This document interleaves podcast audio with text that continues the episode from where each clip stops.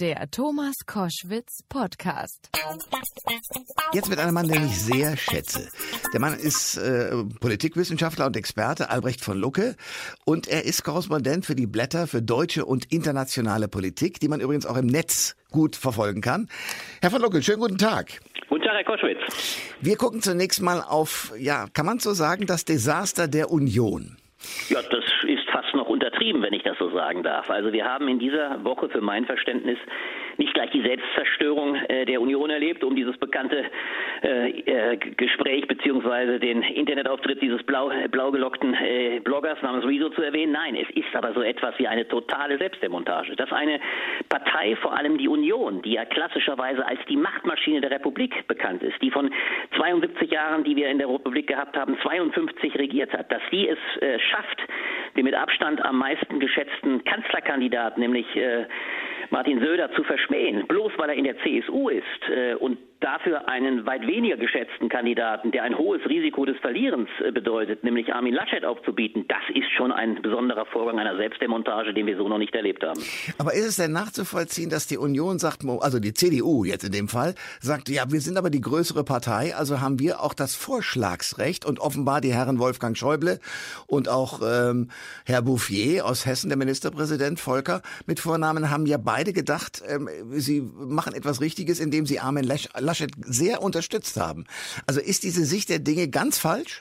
Sie ist vor allem hochgradig parteiegoistisch und das macht sie zu einer Grundfalschen. Grundfalsch übrigens auch möglicherweise, und ich würde so weit gehen, für die Akzeptanz der Parteiendemokratie insgesamt, der Demokratie sogar, man muss es ganz groß sagen, in Deutschland. Es ist ein ganz klarer Parteiegoismus, der hier die beiden geleitet hat. Interessanterweise, Sie sagen es zu Recht, Wolfgang Schäuble war am Ende die ganz treibende Kraft. Er hat sich am allerstärksten äh, für Armin Laschet verwendet. Er hat gesagt, du musst es machen, andernfalls bist du auch sofort dein Parteivorsitz los. Und man muss sich einmal bewusst machen, was in der eigentlich entscheidenden Nacht, das war nicht die Nacht von Montag auf Dienstag, sondern eigentlich schon die Nacht davor, am Sonntag passiert ist, als Markus Söder mit dem GLET, wir haben äh, Learjet, wir haben ja die Bilder alle noch vor Augen, mit dem Privatjet nach Berlin eingeflogen kam, sich da man sich in kleiner Runde traf und da hat offensichtlich Armin Laschet auf die Frage nach der Loyalität der CDU für einen Kanzlerkandidaten Markus Söder glasklar gesagt, wir sind dann nicht loyal, wir unterstützen dich nicht. Das heißt, es ist weit mehr, und das ist das Verheerende, es ist weit mehr als ein Vorschlagsrecht der CDU. Das wird man ja akzeptieren können. Das ist in der Tat normal bei einer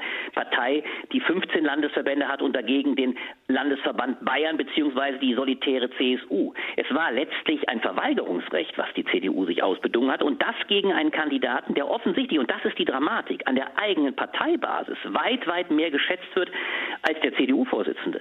Und wenn man so mit einer Chance umgeht und übrigens auch einer letztlich gleichberechtigten Partei, es heißt ja nicht ohne Grundunion, die Union hat eigentlich das Verständnis, dass CDU, CSU eigentlich gleichberechtigt sind. Wenn man so damit umgeht und vor allem dann am nächsten Tag, am Montag, das war die dann historische Sitzung im Parteivorstand, in der aus allen Gremien beziehungsweise von der Basis, übrigens Basis, die die Ministerpräsidenten noch meinte, Herr Hans aus dem Saarland hat ausdrücklich gesagt, ich will lieber einen CSU-Kanzler als eine, als eine grüne Kanzlerin.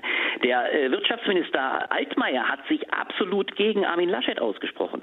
Wenn in einem solchen Gremium, das tatsächlich fürchtet, mit Armin Laschet die, nicht nur die Wahl zu verlieren, sondern damit fundamental an dem Wunsch der eigenen Parteibasis und der Bevölkerung vorbei zu regieren.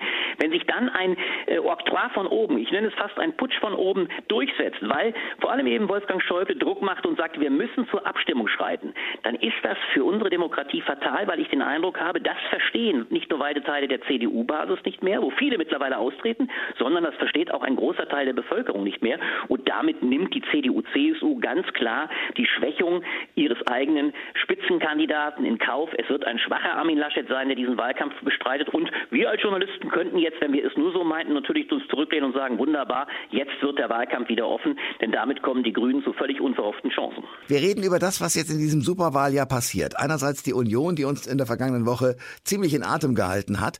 Gucken wir mal auf die Grünen, die das geräuschloser hingekriegt haben, obwohl jetzt Robert Habeck in der Zeit sagt, es war doch ein schmerzlicher Tag, als er sich entschieden hat oder entscheiden musste, nicht als Kanzlerkandidat anzutreten, sondern Annalena Baerbock. Wie schätzen Sie das ein?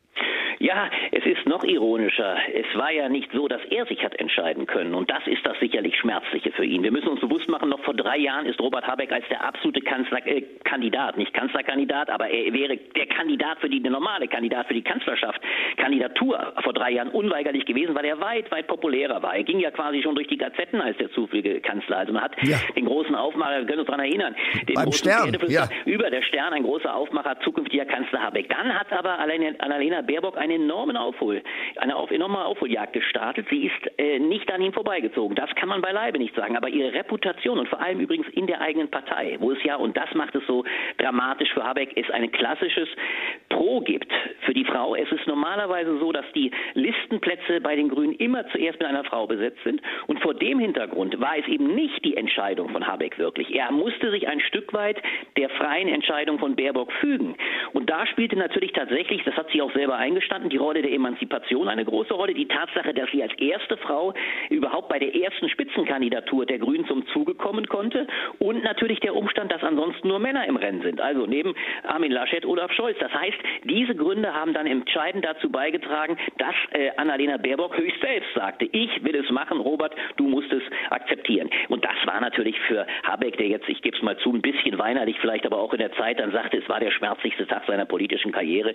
Ja, er hat natürlich eben äh, diesem äh, Prinzip der Grünen Rechnung tragen müssen. Aber man muss auch dazu sagen, es ist schon bemerkenswert, erstens traut sich Baerbock Ungeheures zu, dass eine 40-Jährige ohne jede Regierungserfahrung diesen Sprung macht und wirklich ernsthaft Spitzenkandidatin sein will.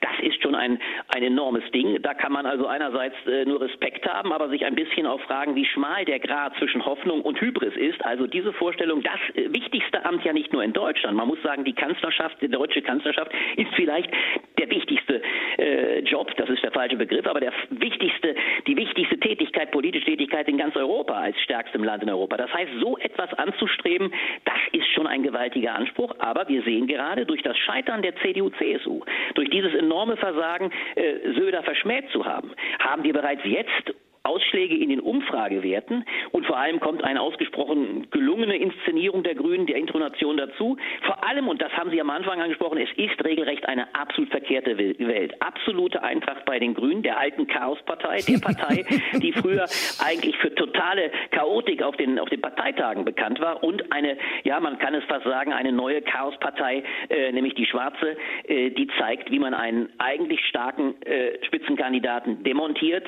und obendrein, das das ist ja das Ironische, einen jetzt nominierten Kanzlerkandidaten bereits auch im Wege der Nominierung zu einem noch schwächeren gemacht hat, dem eigentlich schon die eigene Parteibasis ein Misstrauensvotum ausgesprochen hat. Das macht das Rennen jetzt tatsächlich offen und spannend.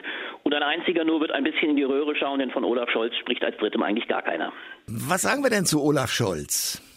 Naja, Scholz hat das ganz große Problem, die SPD eigentlich gar nicht vorkommt in diesem Wahlkampf. Äh, das hat wiederum für ihn eine ganz, ganz angenehme Seite, was er so alles im Wirecard-Skandal und so weiter, der jetzt gerade ja mit großer Werbe diskutiert wird in diversen Untersuchungsausschüssen und, und äh, diese Woche war es gewissermaßen High Noon für ihn, er musste sich selber rechtfertigen. All das, das ist ja sein Glück, das geschieht ein Stück weit in der Abseite. Aber Scholz hat ein riesiges Problem. Einerseits verfügt er nun wahrlich nicht über Charisma, der Scholzomat der alten Zeit, der alten rot-grünen Ära, wo er dieses wunderbare äh, Beaumont und diesen schönen Spitznamen erhielt, Scholzomat, dieser ist bis heute nicht aus den Klamotten verschwunden, so sehr er sich bemüht.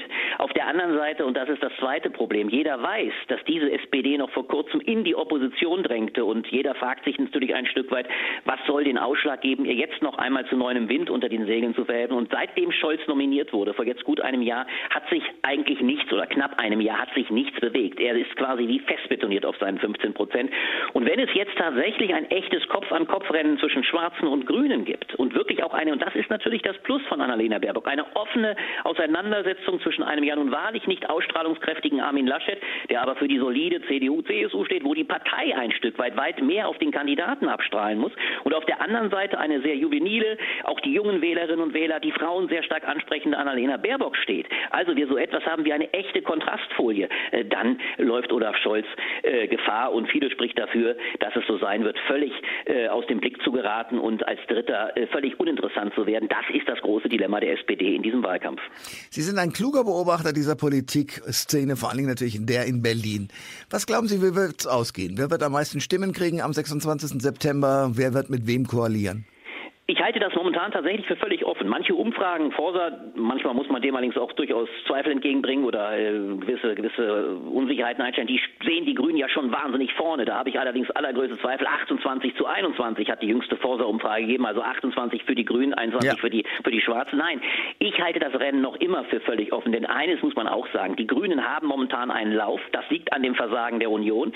Die entscheidende Frage wird sein: Gibt es das Zutrauen in diesem Lande, das weit über die eigentliche grüne Wählerschaft hinausgehen soll, tatsächlich so etwas wie eine fundamentale Erneuerung? Denn das ist eine Kanzlerin Baerbock, das ist ein, ein das wäre eine Kulturrevolution, um es mal klar zu sagen, in einem Land der alten äh, männlichen Kanzler. Und daran hat übrigens auch äh, dem Bild auch Angela Merkel nichts fundamental geändert. Wir müssen uns bewusst machen, sie ist ja eigentlich immer eher äh, das Geschlecht negierend im Hosenanzug aufgetreten, war übrigens auch zehn Jahre älter als, als Baerbock die, äh, und hatte da schon zehn Jahre Ministererfahrung hinter sich, als sie Kanzlerin wurde. Will sagen, wenn Baerbock es schaffen soll, dann muss das schon mit einem gewaltigen Willen zur Erneuerung vonstatten gehen. Und ich glaube, es spricht dann doch immer noch vieles, dass gerade weil auch der Wahlkampf sie jetzt richtig auf Herz und Nieren prüfen wird. Und die Grünen werden sich schon noch so manchen großen Kladderadatsch, ich denke nur an die linke Identitätspolitik, äh, beispielsweise auch in ihren eigenen Reihen, äh, gönnen. Also die Geschlossenheit wird ein Stück weit auch der Grünen Partei aufbrechen. Und dann ist die große Frage, ob nicht am Ende doch das alte Motto der Deutschen keine Experimente. Wir bleiben so schwach auch der Spitzenkandidat Laschet sein mag. Wir bleiben am Ende doch lieber bei einer CDU-CSU. Da ist man in sicheren Gefilden. Das könnte am Ende dann doch den Ausschlag geben, dass CDU-CSU vor den Grünen einfahren. Das heißt aber, und das ist der entscheidende Punkt, aber noch natürlich nichts über die anschließende Koalitionsbildung. Es ist denkbar, dass wenn es für die CDU nicht deutlich zur stärksten Partei reicht, dass es dann zu Dreierkonstellationen kommt, dann könnte auch eine Ampel unter Führung der Grünen äh, stattfinden. Das ist das große Risiko, dass die CDU-CSU mit der Wahl des schwachen Kandidaten Laschet jetzt eingegangen ist. Denn eines ist klar, mit Markus Söder hätte man sicherlich über, deutlich über 30 Prozent bekommen. So hat die Absage an einen Kandidaten Söger vor allem auch eines bedeutet, Jubelschreie im Lager von AfD und FDP, die nun ziemlich sicher sind, äh, dass ein autoritärer Typus wie Söder ihnen nicht viele Stimmen abgraben wird. Also diese beiden eher äh, rechts der Union angesiedelten Parteien werden, glaube ich, recht gute Ergebnisse erzielen. Das sagt Albrecht von Lucke von den äh, Blättern für deutsche und internationale Politik. Ich glaube, wir haben noch ein paar Gespräche offen, Herr von Lucke, weil das bis zum September sich sicherlich noch ein paar Mal wandeln wird. Ich danke jedenfalls sehr für das Gespräch heute. Ich danke Ihnen und gerne auf bald, Herr Koschwitz. Tschüss.